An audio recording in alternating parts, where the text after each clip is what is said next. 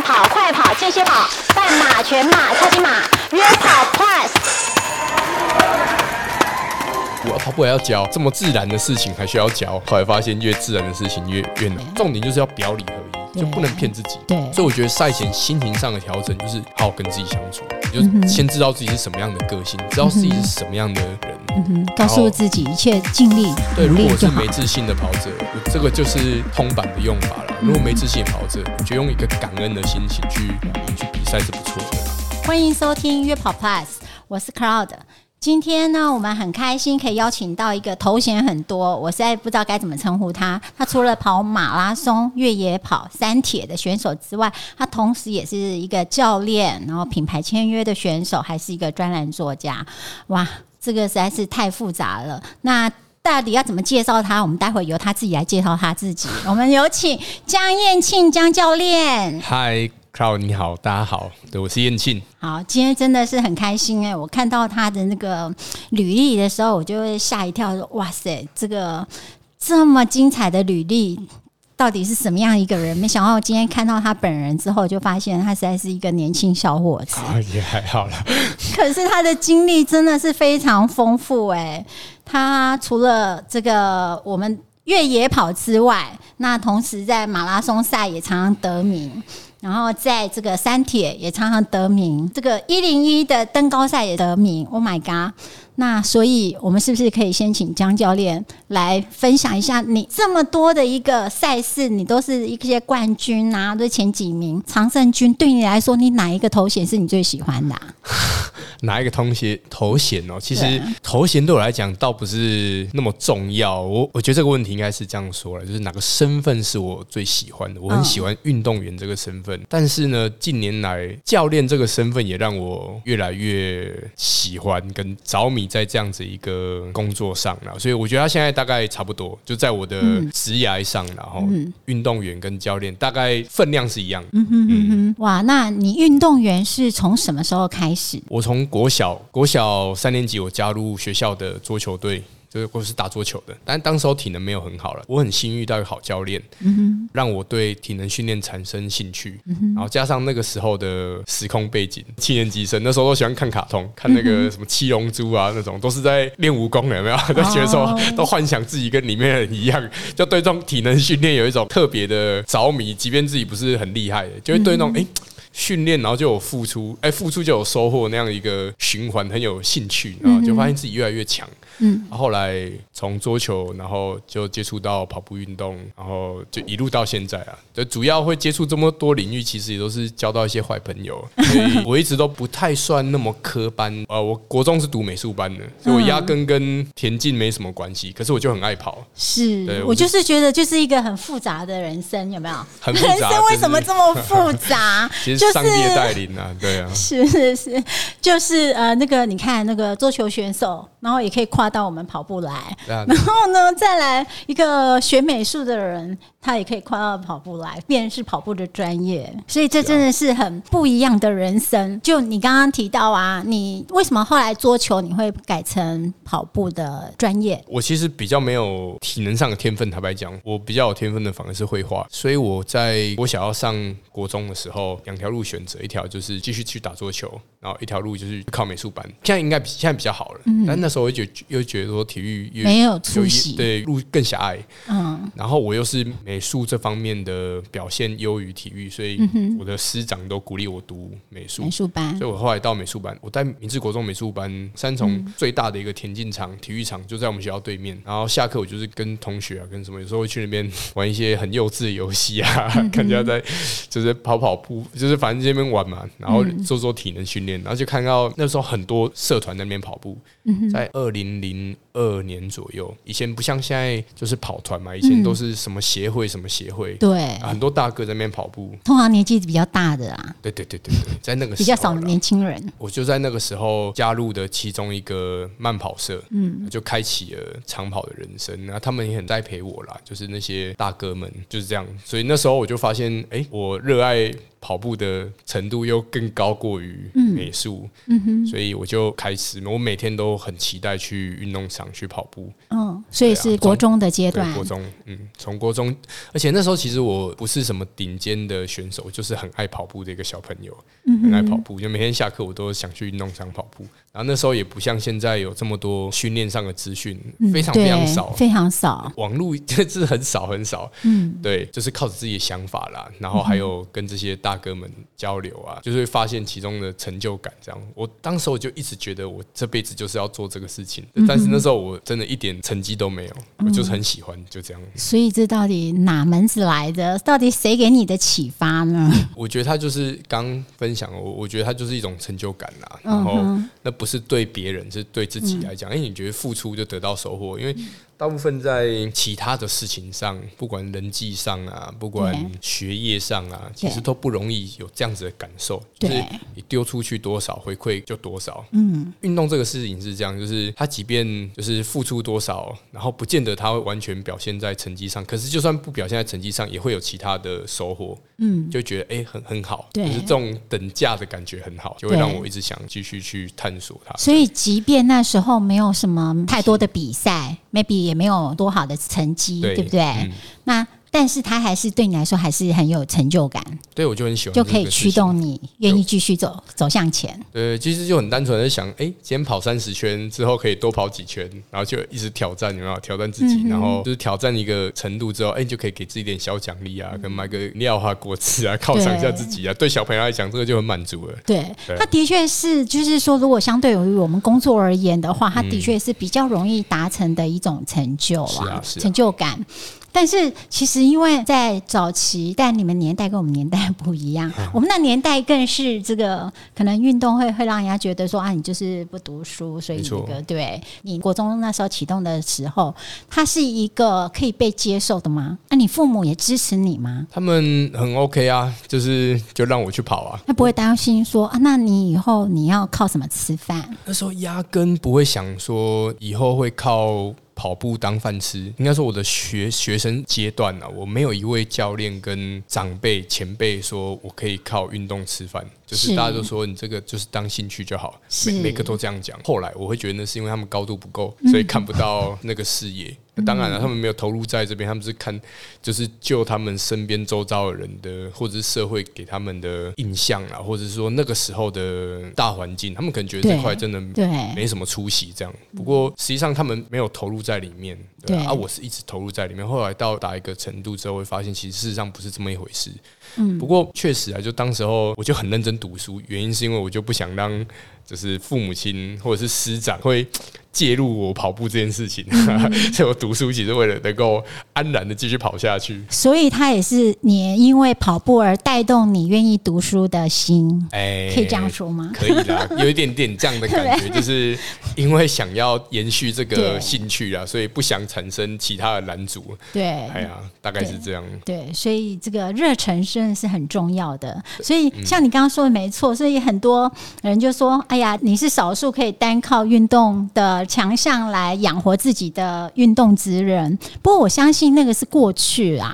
现在现在在我们接触跑步之后，你就会发现，其实有越来越多的工作可以跟运动相关。那它其实也因为这样子，可以衍生更多的一些服务跟职业。对，那所以这个我觉得还是在现在来说，尤其大家是运动是越来越重视，然后大家跑步风气也是越来越强。疫情之后，呃，参与跑步的人又更多了，对，所以我相信它其实是越来越好的。那刚刚你有提到说，你有两个角色是你很喜欢的，一个是运动员，一个是教练。那你从什么时候开始教练的这个生涯？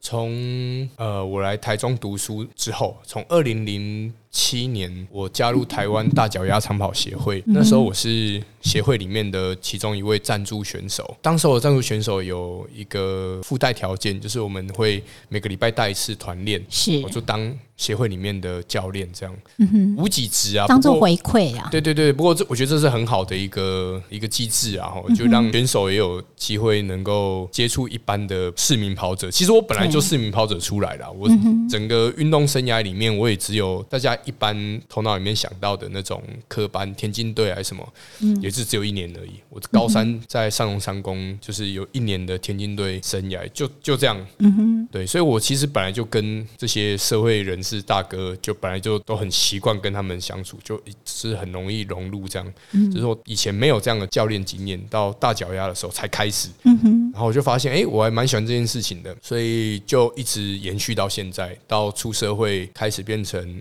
呃，我第一个跑步教练的职业，然后有几职的职业是在华硕华硕慢跑社，那就开始一路开启了这个职业教练的生涯啦。嗯哼，那你当教练，你从一开始是教哪部分？就就其实就教跑步喽。当时候啊，其实还会遇到不少人会问说：“哎，你们在干什么？”说啊，教跑步啊，跑步还要教。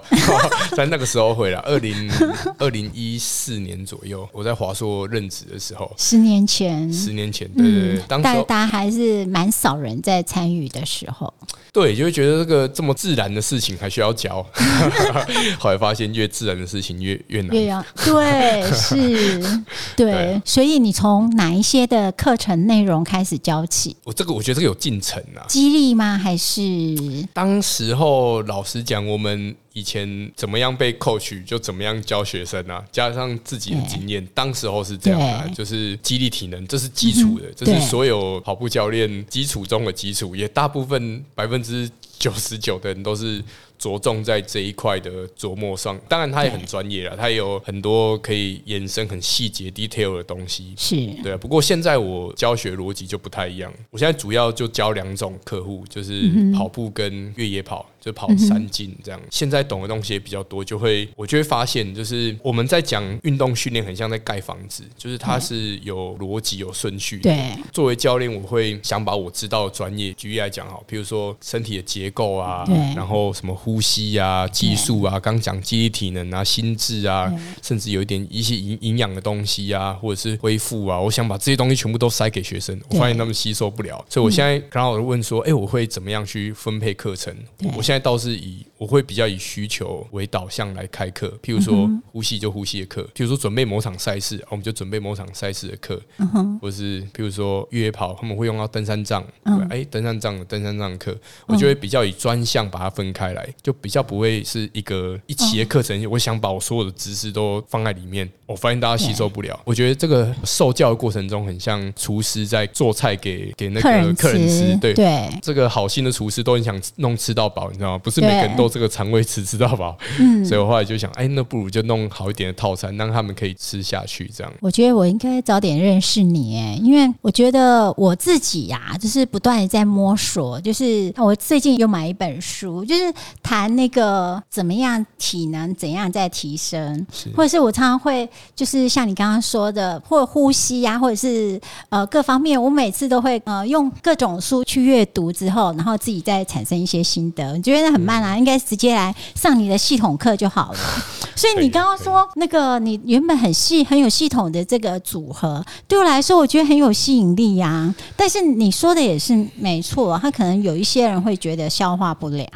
对，所以把主题开出来之后，大家就会找自己的需求上啊。那又或者我们也会有一个比较粗略的一个周期的课，嗯，让大家上。这样就是我觉得比较经典的流程是这样的，就是我有一个班固定是这样子做的，就是一开始来我们会先让他们认识自己的身体的现况。我想先回到我们刚刚讲说盖房子那个概念好了，盖房子要有先有基础嘛，对，基础有。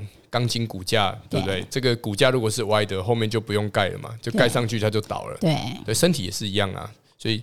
身体的每个结构，就是骨头啊、筋膜啊各方面，它就是有一个它合理的一个状态在。对，那现代人大部分都是歪的，比如说久坐久站啊，然后用手机用太多啊，骨盆前倾啊，脊椎侧弯啊，上交叉症候群等等有的没的问题，然后太早穿鞋子，足弓塌陷啊，对，这些都是很常见的。就随便乱讲，都十个跑者大概打到一半的，重重重。对对对对对，我刚刚就赶快把翘的脚然后放下来。来，有没有？对对对，那 我就会想说，哦，对对对，我也是足弓塌陷。嗯，那以终为始嘛，我们训练的目的是要让身体变强。那身体变强，换到房子的比喻，就是这个房子要能够盖得稳固，或者我们想把它盖成金字塔，或盖成这个一零一，它也有条件去盖它嘛。对，它如果是歪的，它就没条件啊。你盖到一个程度，就是预备要倒，就要受伤了。没错，我们前面会想会想会让呃伙伴们先了解一下自己现在。结构的现况大概是粗略是什么样的状况，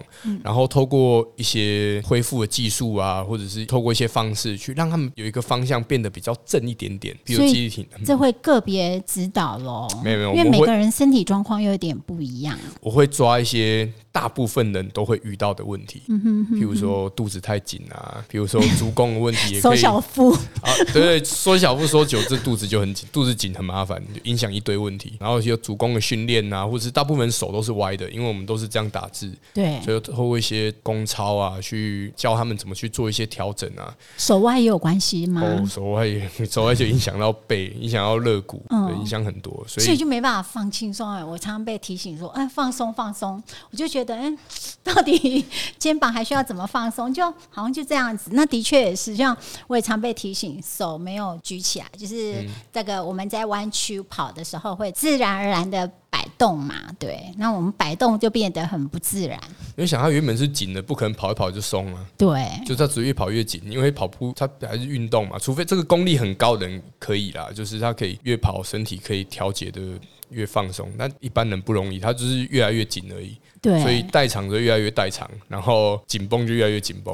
所以如果都不做什么调整的跑者，像早期早年的那些大哥，会发现有一个趋势，越跑身体越歪，那个挑骨的那种弯腰的，有没有那种驼背的，越跑越驼背。对，他不会越跑越正哦。他如果不做调理，不做特别的训练，他只会越来越糟糕。前面几堂课大家都在做这个事情，然后出刚刚讲处理一些代偿的问题啊，比如说一些肌肉的失忆啊，一些比较关键的肌群把它给叫出来。对，然后再开始。进入到训练的面向，好，所以钢筋骨架正了之后，就开始盖房子嘛。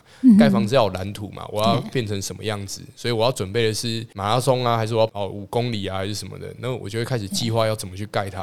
对，然后盖房子，然后计划就是跑步计划了。对，那就是训练的，还要有材料嘛，所以会谈到一些营养的部分。对，然后哎，好，这个房子这样大概可以了，可是还不够，因为只有硬体，也没有软体。对，软体就是里面的东西嘛，我们会讲到一些心灵对身体的影响啊，或者一些身体里面的一些化学变化啊，对，然后给大家一些就健康上的一些知识啊。嗯，房子盖的差不多之后，还要保养嘛，因为用久了会也是需要维修嘛，需要做保养。所以我觉得做教练把一些保养的功课，就是能够学一些其他的专业人员去辅助运动员，我觉得是很重要的事情。受伤怎么看医生？讲白一点，这也很重要。对，很多人受伤不知道怎么看医生。对，对啊。那哇，你提到太多的那个概念了。这个如果以我们目前的听众而言的话，可能会很多人不知道。如果你没有跑步的人，他可能不知道什么叫代偿。对啊，对啊，对啊，其实是很常见的。对，那所以你可以先帮他们解释一下什么叫代偿吗？举例好了，就是像我们坐着屁股就软软的嘛，对不对？所以应该没有人现在坐着的时候屁股是硬硬的，那应该很奇怪。那坐的时候屁股软软的，他就不处理啊，不处理久了他就忘记怎么处理。那忘记怎么处理的人，就臀大肌失忆的人，我现在要做一个跑步的动作。我们在摆腿的时候，就臀大肌就需要出来工作。可是他平常不工作，他已经忘记怎么工作了。可是身体又要去做这个动作的时候，就要有其他的肌肉去支援他去做他原本应该做的工作。可是那又不是他擅长的工作，对，就会做的很糟糕。对，然后做很糟糕的时候，譬如说。像股市投机，很多人会代偿臀大肌，然后就会发现有些人跑到最后就是大腿很粗，然后屁股扁扁的，嗯，然后膝盖很容易痛，这就是很常见，从外观就可以看得出来，都不用做动作检测，就是光看外观就知道这个人大概哪里哪一块肌肉出了问题，就不是他大腿特别强，他大腿超超累的。他超负荷在工作，他在帮其他人工作，然后这样的状况就会影响到结构，因为大腿变得很紧，他就可能把其他的东西给拉歪掉了。嗯，然后最后就是整个身体就是怪怪的。我一直在那个画面在想，说我自己的身体好像也是很很多问题。没有没有，其实我觉得有点像在上，要好好的调一下，有点像在上健康课啦。跟真的，所以其实。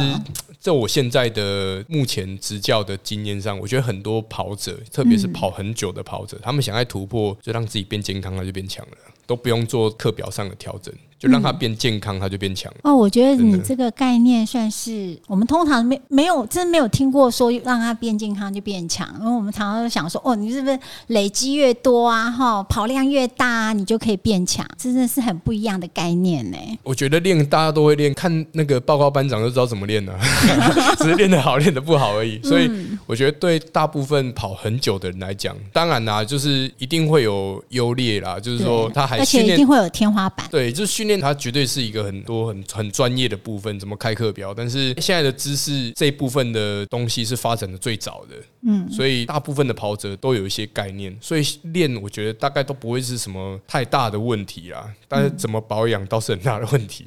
所以刚想说像吃东西一样嘛，他练训练也是很像在吃东西啊。对，他练很多不见得肠胃吸收得了，就是他的身体不见得吸收得了。后来我就发现，如果让他的身体吸收能力变好，他就变强了。他原本一个礼拜。假设练十小时，他只可以吸收五小时，我让他可以吸收到八小时，我那就不得了了，他的能力就会往上跳好几个 level。所以这个你可以讲大原则，或者是我们需要找你问诊才会。没有啦，我就说我说健康就很多面向啦，就是刚还是要依依照个人的状况去做调整。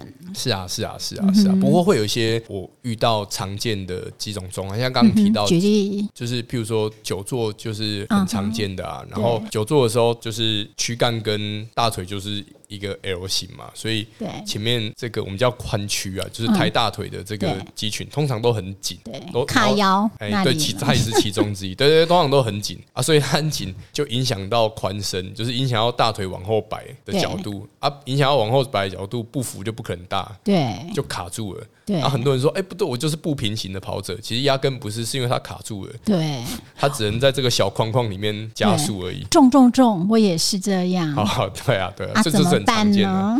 所以就通常这类的跑者把臀大肌叫出来，就会改善蛮多髋伸的问题。细节也是可以做检测，不过就我大部分的跑者遇到的状况，通常跟臀大肌的。被代偿掉有很大很大的关系啊，然后你知道我产产生很多问号，哎，就是什么叫叫出来？喂，你起床吗？喂，你出来了。对他就是现在有不少技术可以做解代偿的动作啦，像譬如说比较早发展在呃物理治疗界很有名的 Rayco 红神，嗯哼，对，或者是像呃我近年来有接触到一个系统叫 CP Method，就是。CP 代偿点疗法，就是坊间有不少的专家在做这个事情啊。Oh my god！实在是你知道，就一直挖下去，就发现说，我怎么越来越复杂？对啊，对啊，对啊。越访问越聊天，我觉得怎么越来越多的 question mark 跑出来了。所以就发现不得了，不是这么简单的一件事。对对对，想把它跑好，当然就佛秀，你要跑这是很自然的事情。对，这也很重要。不过呃，我们想要更。认识自己的身体，我想把这件事情做得更好，他就有很多细节可以去探讨。然后其实也都会跟健康很有关系，所以我常常讲说，这跑步教练没有办法 coach 一个人的走路或行住坐卧就很奇怪，只能做进阶的事情，没办法做退阶的事情。我觉得这个就有问题。我觉得要把跑步跑好，日常的行住坐卧就就是很重要。对，就是回到原点啦。对啊，对啊，对啊。健康不会是说健康，你听起来很简单，但是其实就要达到这样子就没有那么简单。就像我们刚刚说的，我一开始我也觉得，刚开始跑的时候也觉得，哎，跑步就是最简单的运动，不就两两条腿一直往前跑嘛？但是真的自己深度了之后，你就会越来越发现它就是非常不简单，尤其你又这么进阶的人。真的太复杂了，刚刚听了你太多，连我自己都觉得有很多没有听过的名词，你知道吗？我就觉得哦，好，我们这里必须要就此打住，因为再挖下去的话，我们可能没办法再了解到底。没有，我觉得 越来越多问题产生怎么办？我我觉得回到就是，我觉得这个 podcast 的名字取的真很好，就是跑步 plus。然后跑步它，我觉得它最迷人，就是因为它看起来很单纯。现在很多东西太复杂了，听起来这么复杂，我就觉得哦，要是我可能。听到这些，我觉得我很复杂。我我已经想找一个最单纯的运动做，结果连跑步都这么复杂，我该做什么？对 对，游泳池还有门票哇！跑步只要鞋子就可以了。我觉得一开始进来就是最好，就什么都不要想，就是好好去体验它。然后有知道就享受它的时候，开始有点哎定着，想要再多了解一点时候，那个就会从打从内心想要去探索多一点东西，对。然后就会慢慢慢慢发现这个世界有很多很丰富的事情，它就不是复杂，是丰富，你就觉得哇，太享受了，就怎么这么多很多很多很有意思的东西，对。我可以拿来用，然后可以看到身体因为我做了这件事情而被改变，对。这就很有意思，对。对啊，哦，我觉得你好适合来帮我打广告啊！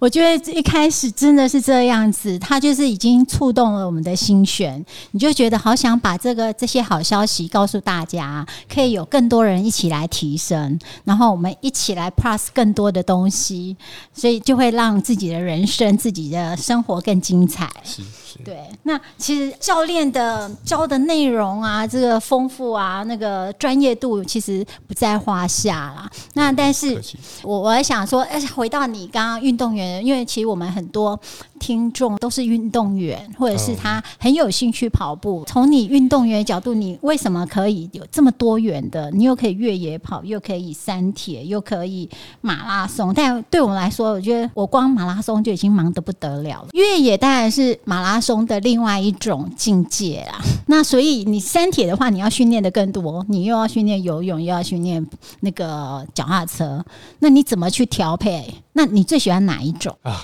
我我必须讲，太贪心，通常事情都做不好，所以不能说自己很顶尖了。铁人三项就我目前的阶段，它不是我目前的重点。我目前定位还是越野跑的运动员，用跟骑车算是我一个就是交叉训练的处方这样子。是但我也很喜欢这两项，不过要把一件事情做好，一定就是要专心投入啦。对，所以田商对我来讲，他会花的时间真的是比较长。对我来讲，对于我觉得要完成这件事情不难不，难，嗯就是对一般的人来讲，就是学会游泳，然后骑自行车、跑步，把它串在一起，嗯，不会是很难的事情。可是要做到顶尖非常难，我也没有那么多时间可以把自己三项都 coach 到顶尖。我学生的时候，我有一阵子比较就蛮投入在铁人运动上，后来就因为没那么多时间，我就选择最单纯的跑步运动。然后到现在，反正也就是刚刚提到认识坏朋友啊，所以带我进入到越野跑大自然的领域，我有深深着迷这样。那是。现在我主项是越野跑这个运动谈到这一个啊，越野跑其实是我心里的痛。哦，我曾经跑过虎豹双溪，嗯，听起来就是觉得哇很厉害，但是我跑过那一场之后，我就不敢再跑了。吓到了，我吓到了，因为你知道他要翻山越岭，然后又要跑进水里面，我超怕，因为我我毕竟还在持续训练马拉松的一些比赛，那我就超怕我因为这样子的一个忽上忽下，然后很急速的跑，然后它也是一个崎岖不平的路，很怕这样子因为受伤我又。影响到我自己的跑步人生，对，所以我就从那一次之后，我就不敢再跑。我就说，哦，好，人生有这一次的那个经历就好了。后来又尤其那时候又听到有个朋友，他就断脚筋，哦，断脚筋这么开刀了，你知道吗？因为跑越野跑，他就参加完一次比赛之后，他就因为这样子而开刀，那我就更怕了。然后，但是其实很多厉害的人都在越野跑，对，所以我就在想说，这个到底你为什么可以持续？你担不担心这件事情会不会容易受伤啊？然后，这样我刚刚讲的一些状况产生，对，这绝对是大部分的跑者进入到越野领域的一个坎，还有误解啦。我觉得我超级不推第一次跑越野跑就去比赛，那个画面就大概是这样，就会第一个不晓得是怎么一回事，知道对哎，大家越野跑买哪些装备这样，然后进去之后，哇，这个路怎么长这样？不是平的啊，这么多石头，还有水啊，对，然后就发现旁边很多人一直刷卡。对，然后你就一直被借过，你知道吗？我已经借到不行，然后路又没有很大条，我已经不知道躲到哪里，干脆爬去树上好了，就让你们先走好了。对，然后自己一个人走又觉得很害怕，从头到尾就是好像在丛林里面冒险，有没有误闯丛林的小白兔？对我就是你完全说中我的心情，我完全了解，因为我是教练嘛，所以很多人就这样子之后就哦，拍谁一摇麦克修救啊，对，下一谢谢再联络哎，谢谢再联络。对，再找我就打你，这样 就是就吓到了。对其实越野跑压根不是这样子玩的，我都这样跟人家讲啊，就是说你要进入越野跑领域，要放下那个竞争的心情，要慢，嗯就是没有办法轻松的在大自然间移动，是没有资格跑快的，这是很陌生的地方。我们已经离开这样子的环境我们的祖先可能在这样的环境啊，但是我们，基因里面，我觉得绝对是能够享受跟适应这样子的一个环境的。因为我遇到只要循序渐进的引诱他们进到大自然，没有人会在我的手下可以逃脱的，就是大家都会爱上这个这个领域，都会爱上越野跑这个运动。可是如果我一开始把它丢到比赛的环境，它冲击会很大，它会对这个运动有误解。越野跑虽然有个跑，但它其实它就介于跑步跟登山的中间。它它的移动方式，你可以走路，可以跑，可以用各种的方式。然后我们刚刚有讲说用登山杖，对，还有一些装备的使用。其实它它又比跑步来讲更多更多的元素。更不一样的是，在大自然间到一个程度，会很享受那个自己跟自己，还有自己跟大自然那种很亲密互动的过程，那是一种很自由的感觉。嗯哼，就它会跟在城市里面很不一样。所以我应该要重新认识，我错了，那第一步错了就对了，不应该参加比赛可。以从体验课开始啊。现在不少有这种体验活动。哦，好哦好哦，可以从比较慢的步调了，就好好去看一棵树，然后好好去看底下的石头，好好去感受说，哎、我在这种不平稳的环境当中，身体真的很自然的平衡啊、放松或很专注的感觉。对越野跑跟跑公路最不一样的是，越野跑必须要非常专注，嗯。不专注就受伤了。对。跑公路的话，还可以放空一下，对，反正它平路嘛，平平的，或者也可以会乱想东西。对压力很大的人到山山里面就比较能够放松，为什么？因为很专注，不没有办法去想那些乱七八糟的东西，只能专注在自己跟大自然的互动上。对，我觉得那对现代人来讲也是一种舒压了。现在不是在讲正念吗？对，对专注在那个当下，其实越野跑就在做这个事情。哦嗯，，它强迫我们必须得进入到这个状态，不然就受伤。是是是是，哦我很有意思真的要重新体验一下那越野跑哎、不能直接给他贴个标签把它封杀掉一开始也是这样啊，也是把贴贴标签封杀掉啊。但是我就是运动员嘛，所以不太服输。我一开始也是遇到蛮多挫折，对后来觉得嗯不行了，我不不想在这边跌倒。我就算对他没兴趣，但是我也想克服它。就是这对，因为我那一次第一第一次跑进山林的时候，我就想说，哎、这么起伏不平的路，为什么有人可以一直冲过去？用跑的方式，我都必须觉得要小心翼翼的往前走。对，所以这真的是很不一样的一个体会啦没。错，对啊，好啊。回到我们之前有提到说，在运动员其实除了你这些经验之外啊，那你觉得运动员在你过去你曾经也不一定是很好的成绩，你肯定也有掉车位，到你现在都是常胜军，常常在得奖的一个状况，你觉得这个过程你怎么样去调试？怎么产生这样子一个，就是你这样历程是怎么产生的？第一个热忱啊，热忱百分之百是最重要的，对他很有热忱、兴趣，嗯，有热忱之后就会产生想要变强。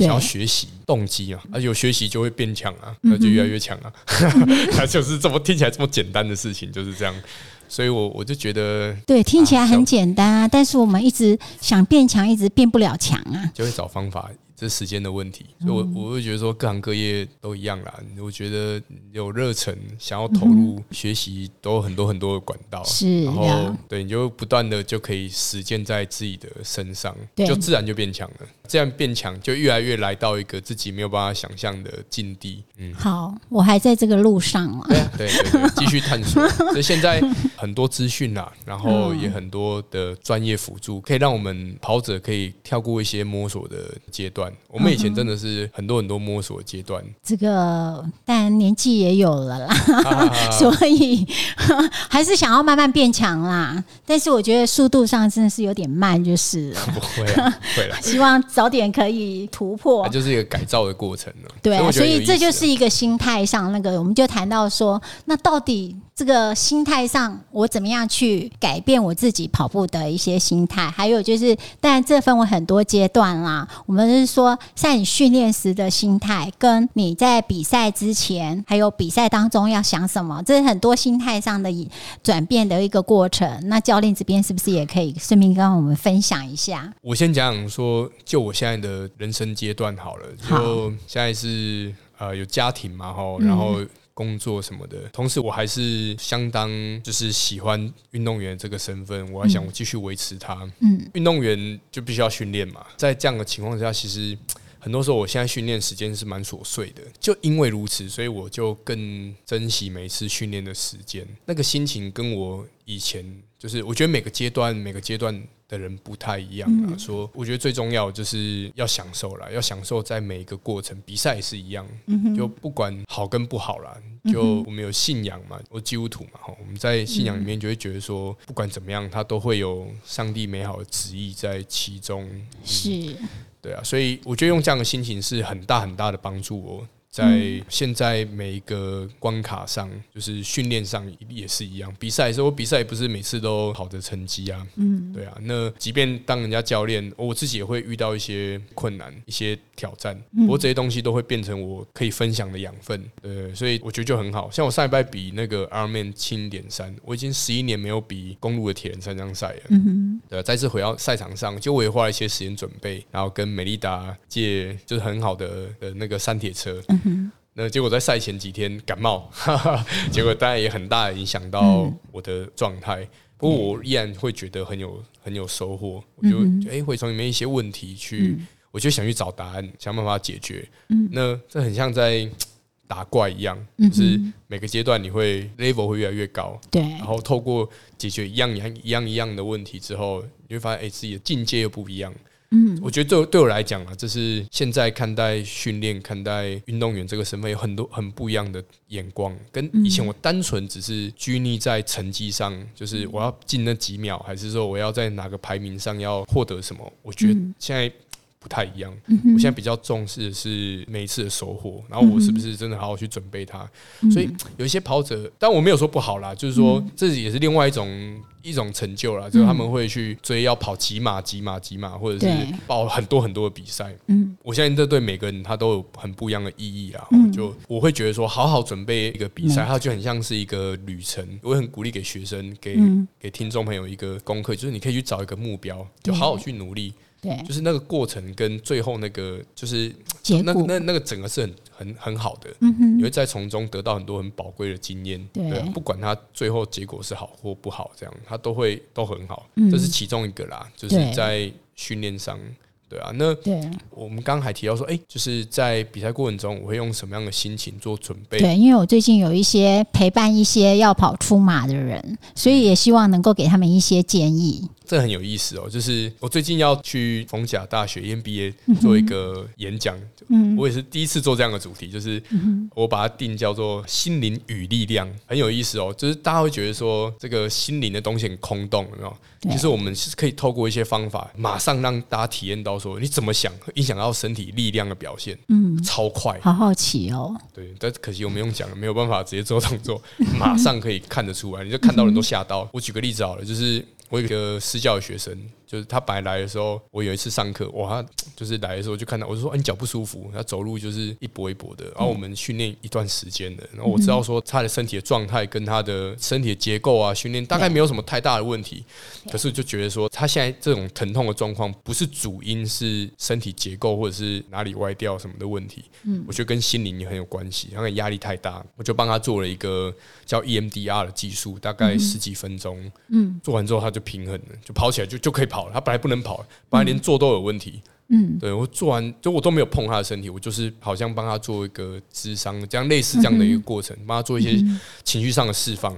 它就正常了，哦，很多很多很多，好神奇哦，很多很多这样的经历。对，那还有更快的技术，就是我最近又自己发明一个技术更快，你做做个核心的测试。嗯，如果说是情绪去代偿的，只要做一些很快的释放，你就发现他马上力量就会差很多。本来举不起来的脚，他就举起来。我昨天帮学生，昨天上课的时候做，马上做完，他脚翘起来，他自己所有人都都吓到。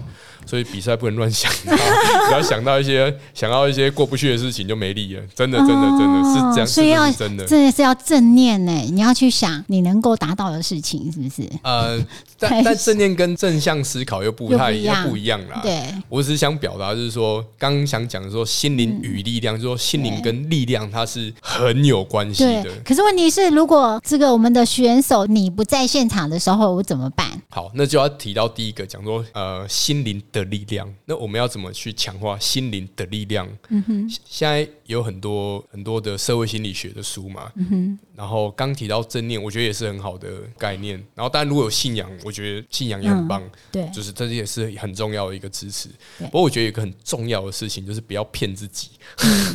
我们做所有心灵的技术都不要骗自己，像那个。以前我就有一个经验，在二零一七年的时候，那时候我要跑一场东山河一百公里，嗯，那时候我很想破全国纪录，因为全国纪录是有一个好朋友叫刘志云的记录。我在前一年二零一六年跑这场比赛的时候，我没什么特别准备，我就跑得还不错了。我想说，哎，隔年那我好好准备一下，我要破他破全国纪录，当纪录保持人。哦，这个头衔听起来就 很厉害，我就很认真准备。然后那年我刚好开始接触。到心理学那时候就很流行吸引力法则，嗯，对，有一阵很流行的，就是一直想哦，想好像这跟真的一样，然后我那时候也想跟真的一样，想到什么程度哎？想到我那个朋友，那个纪录保持人打电话跟我讲说：“哎，阿 Ken 啊，他说我叫阿庆啊，阿 Ken 啊，我做梦梦到你破我记录。”我说：“ 我这我这我说我成功了，嘿，我不是只有我梦到，改变了他，我不是只有我头脑在想，我想到他都在想，你知道吗？这个叫什么？这个是什么样的感应？我也不知道。我想哇，这该透懂了。嘿，我说哇，这次比赛就完全没有问题了。没问题有两种，你知道吗？一种是破纪录，一种是爆掉。我就是后面那个，我跑到七十几 K，哦，脚痛到一个受不了，然后就我最后八十公里我就没有。跑完，我很认真准备。弃赛，就我真的跑不动，我真甚至只能可能只能用倒退走的方式才能够走到那个放弃的点，很惨很惨。我准备那么久，我就做了各种准备，为什么还这样？我就问问我那时候那个指导我心理学的那个老师，我说。怎么一回事？我已经想成这样子了，就是连记录保存都梦到我破坏记录，竟然这样还不行？他说：“因为我就是表意识相信，里面不相信，所以落差很大。”说：“哦，这样子哦。”在现在有一个蛮夯的一个理论，它是它很久以前就有了，那现最近比较有名，叫萨提尔。哦，萨提尔的那个心理学理论，他讲一致性嘛，对不对？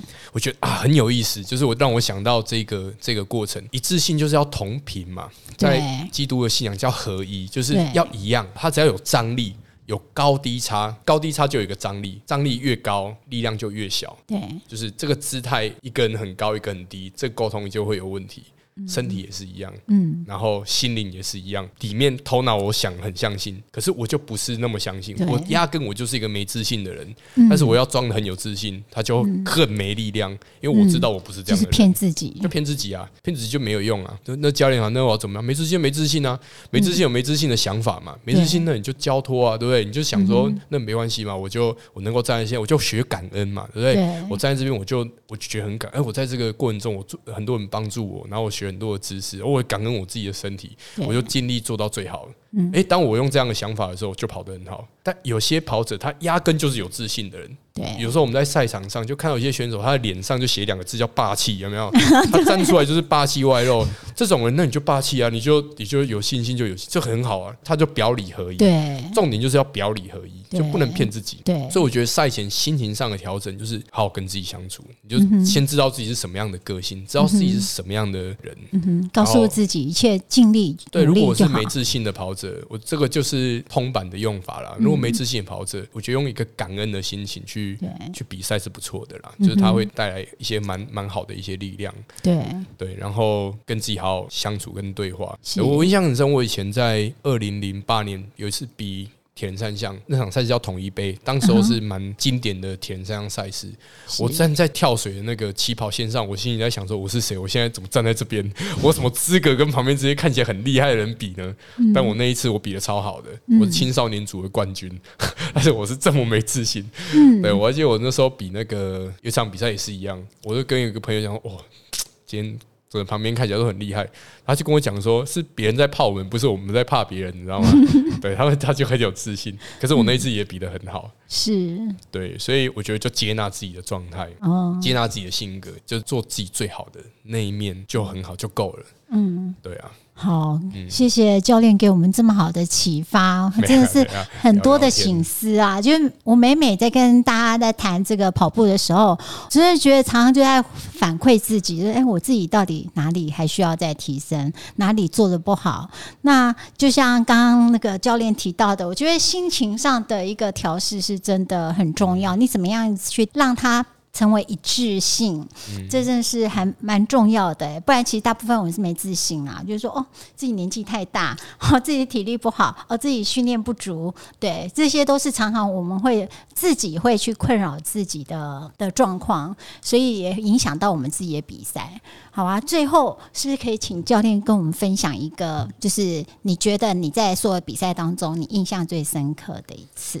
哦，好，其实我现在有随着年年龄的增长，记忆力是越来越差。不过我对我的比赛通常记性都还蛮好的。嗯，我想分享去年的 F 叉 T，就是台湾极限铁人赛，就我有很多很呃很难忘的赛事。不过这一场它对我来讲又蛮特别难忘，蛮特蛮特别的。这讲起来会跟信仰有点关系啦。哦，就是我在去年二零二二年年初就哎有一个。感动，想说想要来参加这场赛事，就是它是台湾最难的铁人三项赛，两百二十六公里，在秀姑峦溪的出海口游泳，那是。呃，流就乱流啦，那个有逆流啊，什么有的没的，就是它不是很好游的一个场域，要游三点八公里，然后接着自行车要先往出发点在秀姑峦溪嘛，所以它是花莲跟台东的交界，它要先往台东骑骑一些，然后再折返回来，沿着就是东海岸往中横的方向，就是一路就是骑在海线上，然后要爬山。要上山，要上山，对，要往那个关原，就是往大概骑到海拔两千左右吧，一两千左右的高度，嗯，我要骑一百八十公里，嗯一百八十公里自行车骑完之后，就开始跑一个马拉松，嗯往离山跑下去之后要折返上来，哇，一直跑跑跑跑跑到合湾山的主峰，听起来就很可怕，对，呃，海拔三千多公尺，嗯，它是台湾最难的一场田三项赛，那时候我已经很久很久，哎，我的上一场这个二二六，上一场两百二十六。公里的比赛是二零一零年，所以我是十二年没有比这样的比赛，十二年对。然后去年我有这样的一个想法，想要为自己二零二二年的运动员的这个身份上做一个里程碑，我就选择这场赛事，然后就做准备。那在赛前啊，它是十一月比赛。我在十月份本来设定了一场台东的二六作为赛前赛就对了，作为一个回归。而且我那场比赛比的非常糟糕，嗯，非常非常糟糕。然后我在赛前一周，其实那时候我的准备是准备很不错的。然后我在赛前一周本来还要参与一个计划，就是。我一个朋友，他们要走中央山脉大众走的最速中山山脉大众有计的一个一个计划，然后他们有拍成电影，呃，十二月份要上映，叫《刺青巅峰》。我本来要去支援最后一段，结果我竟然在啊前几天确诊，第一次确诊，哇，然后就没有办法参与这个计划。哇，我想我这辈子唯一一次可以上大荧幕上电影，大概就这个时候，结果竟然 就确诊就没有了。我想啊，上帝啊，这心意是什么？我不知道哈，就没关系。我下礼拜还有台东二二六，结果我确诊完之后有后。后遗症就是我的左脚膝盖内侧。耳掌肌肌腱，哇，就是很疼痛，我几乎不能够跑步。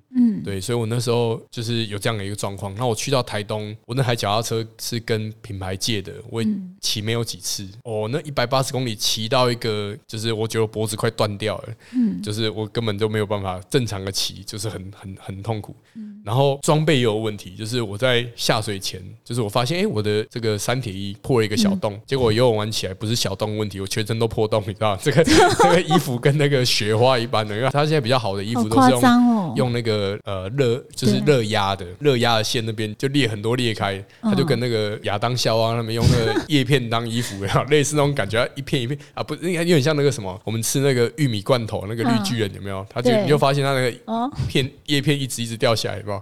我已经快要衣不蔽体了，那个。